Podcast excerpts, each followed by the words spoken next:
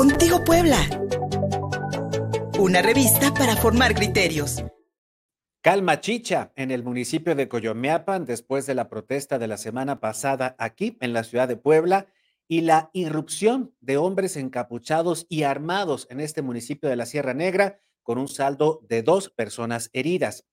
Este lunes, personal de la Fiscalía del Estado de Puebla y elementos del Ejército, así como de la Guardia Nacional, arribaron al punto de vigilancia instalado por los habitantes durante los dos últimos años de conflicto postelectoral. Además, el viernes 24 de noviembre, a través de distintos videos, se dio cuenta del sobrevuelo de un helicóptero, aparentemente de la Secretaría de Seguridad Pública en el Estado, sobre Coyomeapan, como parte de los acuerdos alcanzados un día antes con la Secretaría de Gobernación para retornar la paz. Cabe recordar que la mañana del jueves 23 de noviembre, mientras habitantes mantenían un plantón en la ciudad de Puebla exigiendo la destitución del edil Rodolfo García, un grupo de encapuchados irrumpió en Coyomeapan, golpeando al activista Gonzalo Martínez e hiriendo de bala a otro ciudadano. Sin embargo, y a pesar de las imágenes que les acabamos de presentar, este lunes, personal de la Fiscalía y los elementos de la Guardia Nacional acudieron a Coyomeapan para investigar, ahora resulta, la desaparición de Eduardo Montalvo, señalado como presunto sicario de la familia Celestino Rosas y que habría participado en los hechos violentos del 23 de noviembre. Incluso el joven fue escoltado supuestamente para acusar a los líderes de Coyomeapan de esta desaparición. Recibimiento. Ese es el único punto de interés que tenemos porque es el último punto de avistamiento. Entonces, esa, esa es la, la petición. No venimos a otra cosa. Es que lo que yo pertenezco a la, y pues son ustedes como pobladores del municipio de Daría establecer un día mínimos y pues esta es la manera más lo que es bueno lo que es CDN estatal todos nos quedan nos juntaron y nos dijeron que viniéramos pero comisión de búsqueda también venimos a pedir o sea él la autorización para ir ahí en donde queremos las acciones de para completar Nomás una preguntita. Este, Queremos aclarar, saben que siempre sociales hay mala información. Ya tuvimos con una persona de ¿Viste que ellos fueron? Porque tú tienes que declarar eso en el momento que vamos. ¿Tú los viste? Tengo el testigo. No, los viste. Los viste. Los viste. No, Porque, tengo el testigo. bueno, bueno, los viste. Entonces, entonces tú dónde los viste, cómo llegaron, por qué llegaron y a dónde estaban ustedes. Entonces tienes que declarar esa parte. Porque te puedes meter en un problema cuando, porque el 23 que, que, que mataron, ustedes también andaban, dicen, armados. ¿Sale? Entonces, vamos a ver esa parte. Y más que nada, Vamos a ver esa parte. 23. Ellos andaban también caminando junto con la gente armada. Entonces, todo eso hay que ver, todo hay que ver. Porque puede que ellos también ingresaron junto con los armados. Entonces, todos nosotros como pueblo, cinco mil, siete mil personas, nos conocemos todos. Y aquí sabes tú que nunca hemos ah, agredido a nadie, ni, ni siquiera hemos hecho eso. ¿Por qué? Porque por eso estamos en resistencia en nuestro pueblo. Al contrario, nosotros ah, ya han matado tres personas de nuestro municipio. Ustedes lo saben. A ver, yo quiero desmentirte y quiero aquí enfrente de todos los compañeros de las autoridades, ¿sale? Eh, todas las personas que tú mencionas, nosotros somos conocidos, todas las personas que tú mencionas eh, no estaban ese día aquí, ¿sale? Éramos mujeres, éramos tres mujeres las, las que venimos, ¿sale? A los que venimos al principio a defender a nuestros compañeros que ya los tenían encañonados, hincados, matarlos. ¿sale? Y amarrados ahí el compañero Gonzalo, ¿sale? Nosotros somos tres mujeres, aquí estamos. Vengo a desmentir que todos los líderes que dices tú que estaban aquí no estaban. Y Ellos no son estaban líderes, son del. No son líderes. No son no son líderes, líderes. somos del pueblo. O sea, qué curiosidad. Y ahora, como, lo- como los celestinos, que no les gustó que nos fuimos a plantar a la, ciudad- a la ciudad de Puebla, Nos vienen a nos vienen reprimir aquí. ¿Por qué? ¿Y qué casualidad? ¿Cómo se quieren lavar las manos? ¿Cómo quieren culpar al pueblo cuando nosotros estábamos en Puebla manifestando nuestros derechos, los que t- tanto tiempo hemos venido peleando? Dos años y tres meses venimos en resistencia. Cuando ellos saben su conocimiento, aquí está el joven. Nosotros como, como autoridades no le estamos negando el paso. Fácil, puede pasar al municipio.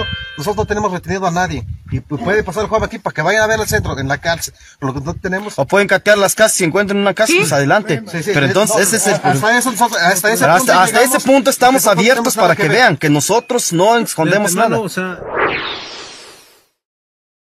Esto ocurrió el lunes cuando los pobladores de Coyomeapan negaban la presunta desaparición o que se, se mantuviera retenido dentro del pueblo a este sujeto llamado Eduardo Montalvo, que los indígenas de Coyomiapan eh, identifican como sicario de la familia Celestino Rosas. Pero en este momento nos conectamos vía telefónica con Gonzalo Martínez Herrera. Él es integrante del movimiento Unidad por Coyomiapan, expreso político y quien fue torturado y privado de su libertad este pasado 23 de noviembre durante la irrupción de estos hombres armados allá en Coyomeapan. Gonzalo, pues de entrada, desde acá en Contigo Puebla, pues nos congratulamos de que ahí vaya mejorando, porque las imágenes que vimos la semana pasada, pues me lo dejaron muy golpeado, Gonzalo. ¿Cómo está?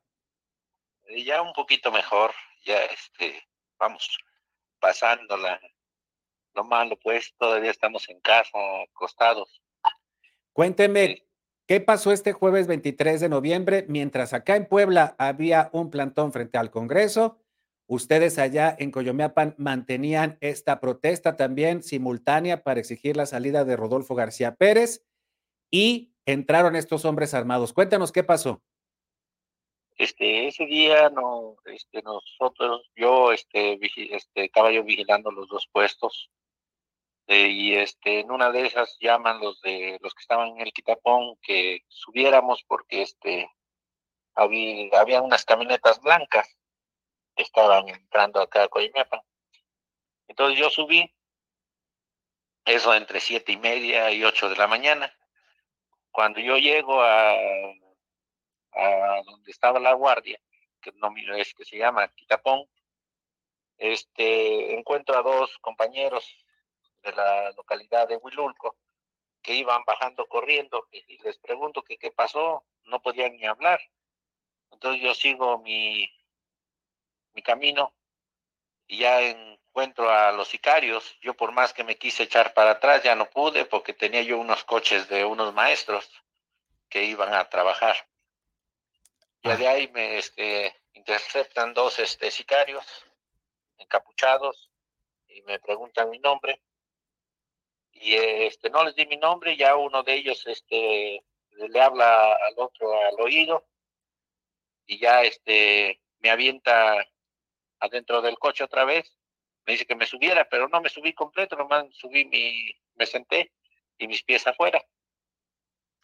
En eso yo este, empujo la puerta y este, salgo caminando y este, me quitan mi cartera, mis llaves del coche, este, una bolsita que tenía yo y este, comí, y me detienen dos me agarra uno de cada brazo, me quieren tumbar, no lo logran, luego llegan otros dos, ya entre dos, entre cuatro, pues dos cada mano, igual me quieren tirar, pero no, no lo llevan a cabo y todos son encapuchados. Ya cuando ven que no puede, llega uno por enfrente y me mete unos cachazos en la cabeza con este arma de fuego. Llega otro, me da un leñazo en un costado, en costado izquierdo, en mi brazo, y este llegan otros dos por atrás y me comienzan a empujar. Cuando me llevaban ya caminando, y llega otro de enfrente y me comienza a dar unas cachetadas, unos enfrente, del lado de enfrente, me comienza a pegar. Ya más, más arriba, donde está este mero mero el puesto de revisión, ahí estaba este, la señora Clarisa, Clarisa Reyes, que ella venía al mando de los sicarios. Y este, nomás dice, vas a ver lo que te va a pasar. Y hacía un costadito, me manda, ella les da la orden que me golpeen. Entonces me tiran y me comienzan a patear. Cuando me comienzan a patear, yo me, ya de tantos golpes, ya me hice el muerto. Y uno de ellos dice, no, dice, ya lo, ya lo amolamos, dice. Ahora me amarraron de los pies y me tapan con una lona. Dice, como estaban pasando los maestros para que no se dieran cuenta, me tapan con una lona. Pero yo estuve consciente todo el tiempo. Antes de llegar este, a ese, antes de que me tumbaran y me golpearan, este, eh, ahí conocí a varios de acá de Coimepan, que uno se llama Patricio Bocardo, que es de aquí de Coimepan, sección cuarta, otros dos hermanos, que una se llama Faustina Carrera Bolaños, otro Cecilio Carrera Bolaños, que son hermanos. Edgar Nuño, cuando este, yo llego ahí, él me da una patada en la cara también. Y este, Clarisa Leo Paz cuando les mandó que me golpearan. Y Ernesto, uno de este se llama Ernesto Barragán, que es de la de este Bellavista. Y otro que está ahí en un video que se ve que este, se llama Patricio Ramírez Peña, que es de Huilulco, casi todos ellos son, unos son regidores del, señor Rodolfo García López. Yo creo él también dio la orden de que entraran y me golpearan ya que le digo, me tiraron, me patearon, me hice el que ya estaba yo muerto, entonces me taparon, me amarraron los pies, estaba yo amarrado y me tapan con lona. Este, de ahí un sicario dice, ya lo dejamos ir, dice. Y ya este otro dice, no, dice, este, vamos a hablarle a la patrona, dice. La al referirse a la patrona Gonzalo, se refieren a Clarisa Reyes, que si mal no estamos, ella es regidora del ayuntamiento que preside Rodolfo García, el presidente municipal al que ustedes desconocen desde hace dos años. ¿Es, es, cierta esta información? Sí, este, ella es este, regidora, pero este, ellos se referían a la diputada Araceli Celestino, ah, porque Se, uno se fue a hablar por teléfono, porque Clarisa ahí estaba. Uno se va a hablar por teléfono, regresa, y dice, este, no, dice, dice este, la diputada que este le debe mucho. Entonces dice, lo vamos a subir a una camioneta, nos lo vamos a llevar y lo vamos a tirar por ahí a la barranca.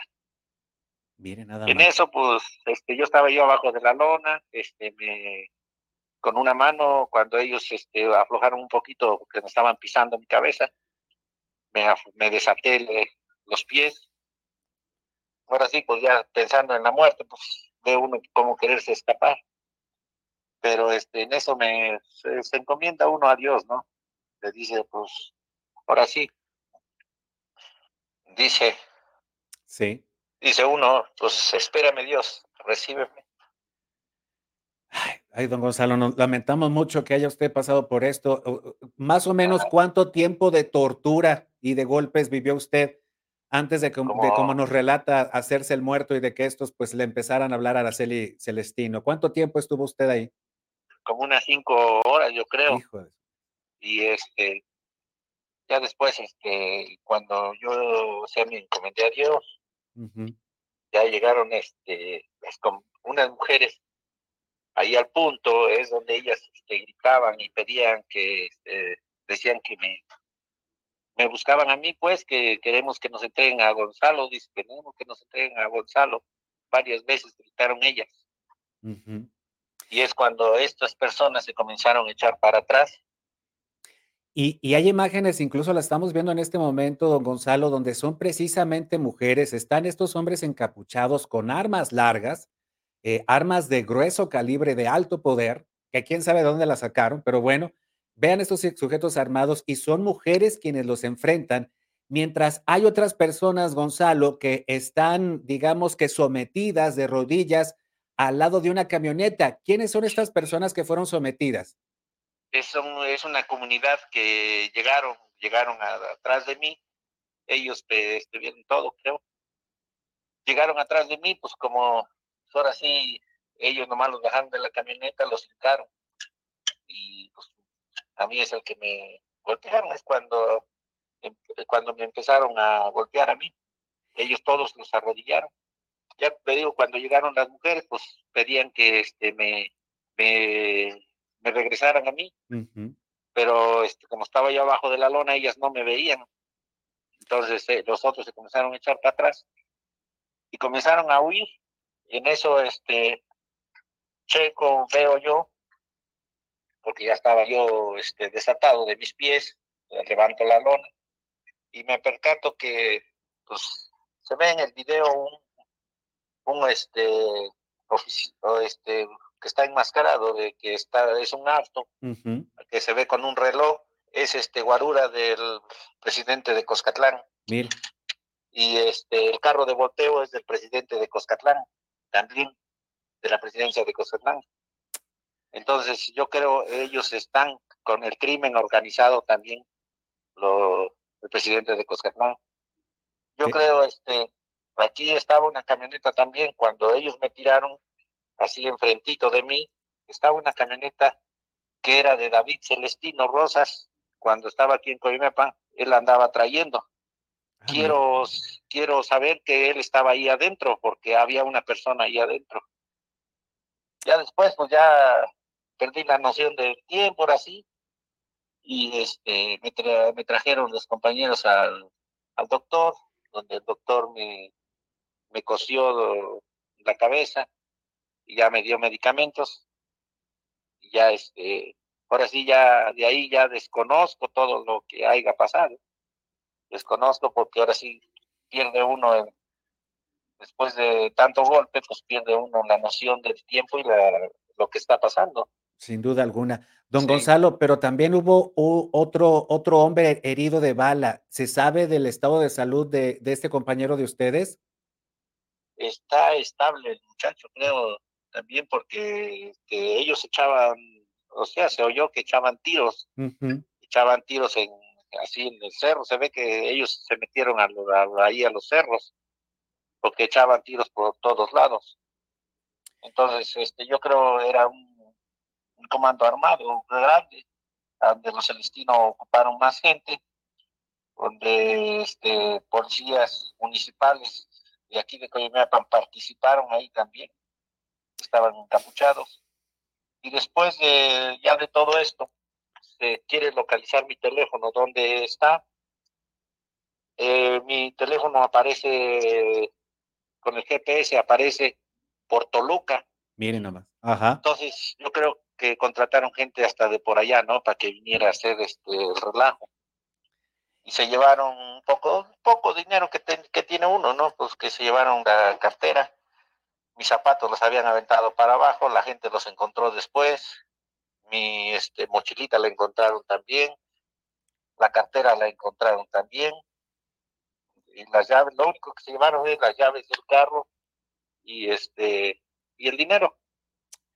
Ya, y a pesar de todo eso, celular también se lo llevaron, a pesar de todo eso, cuando todavía estaban, decían este, ellos, cuando decían que la patrona le debía yo mucho, Ujú. entonces dijeron que este que me iban a subir a una camioneta y me iban a tirar por una barranca, pues qué quiere decir que me iban a desaparecer, ¿no? Sin duda, sin Sí. duda.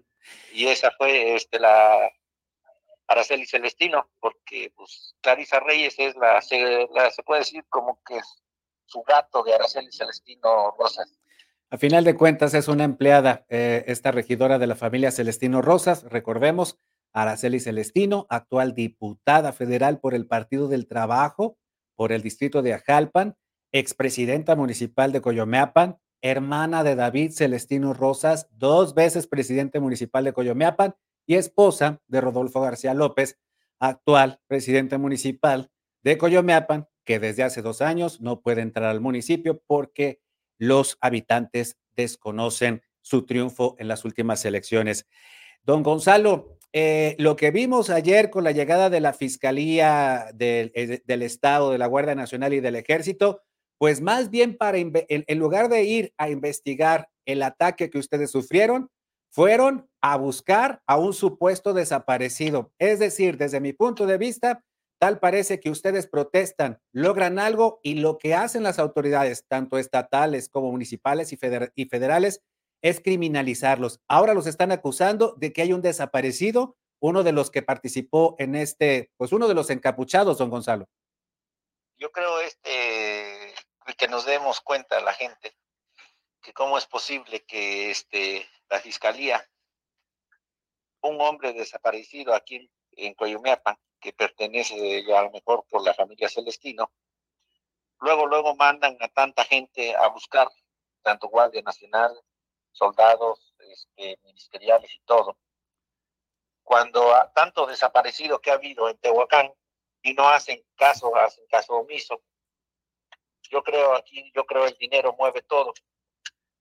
Mueve, ahora sí, todo lo, todo el, el se puede decir como, este... La justicia. La justicia, exactamente.